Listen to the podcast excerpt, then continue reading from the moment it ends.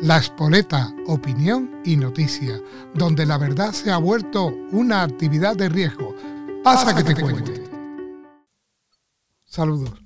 Bien, continúa la huelga de agricultores esto sigue igual, todos siguen manifestándose y mm, los tractores en la calle, pitando, eh, con todo, los ganaderos también se han unido, los ganaderos llevan también eh, yuntas de bueyes a las manifestaciones que imponen muchísimo y todo sigue igual.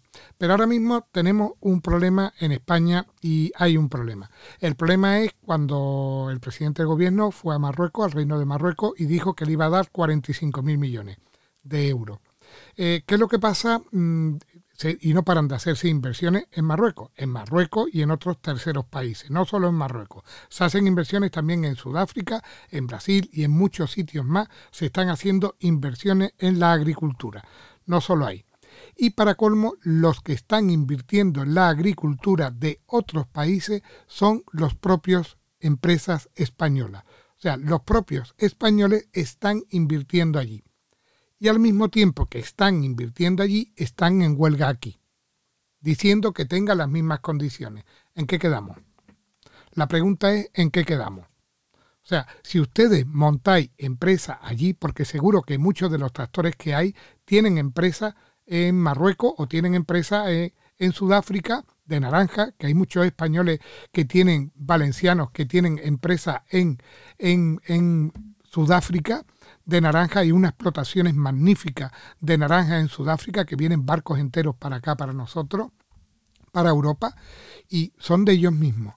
Eh, ¿En qué quedamos? ¿En qué quedamos? O sea, porque los agricultores se manifiestan para que la, la, producción agrícola sea de aquí. Pero si los propios de aquí se van para crear empresas fuera y no miran por su país, ¿qué es lo que estamos haciendo?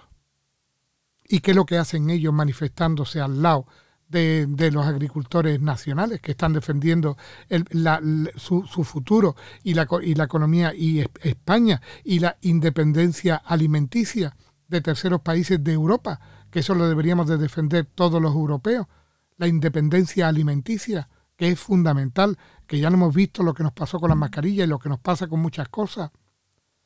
Si seguimos con este ritmo que están haciendo estos empresarios, ¿eh? por cuatro euros, cuatro duros, como se decía antiguamente, nos va a pasar lo mismo que le ha pasado a Estados Unidos y Europa con China. O sea, estos países, estos países, llegará un momento que sean potencias agrícolas. Lo mismo que ahora mismo es China. Hace 50 años China no tenía industria, no tenía nada, pero la mano de obra era barata. Y como era barata la mano de obra, las multinacionales se fueron allí, y todavía están allí, y se dedicaron a fabricar, fabricar, fabricar en China. Y China, pues aprovechó la ocasión, la aprovechó la ocasión y, empezó a ganar dinero a expuerta y a generar una clase media, a generar riqueza, a generar un confort y a generar una calidad para las personas que viven allí muy buena. Porque el ser humano lo que quiere es calidad de vida y allí tienen calidad de vida. Y lo han conseguido gracias a a los esquiroles de los países que ahora protestan. Gracias a esas empresas que han invertido allí, han desmontado aquí y han mandado para un montón de trabajadores y un montón de personas. Gracias a esas empresas. Y ahora mismo, nosotros, y además, y ahora protestan, ¿por qué? Que ve, porque, y ahora mismo nosotros estamos haciendo lo mismo con los terceros países que nos traen los alimentos. Estamos haciendo lo mismo y esto es pegarse técnicamente hablando un tiro en el pie. O sea, lo que estamos haciendo ahora mismo es creando eh, países que dentro de unos años nos van a superar.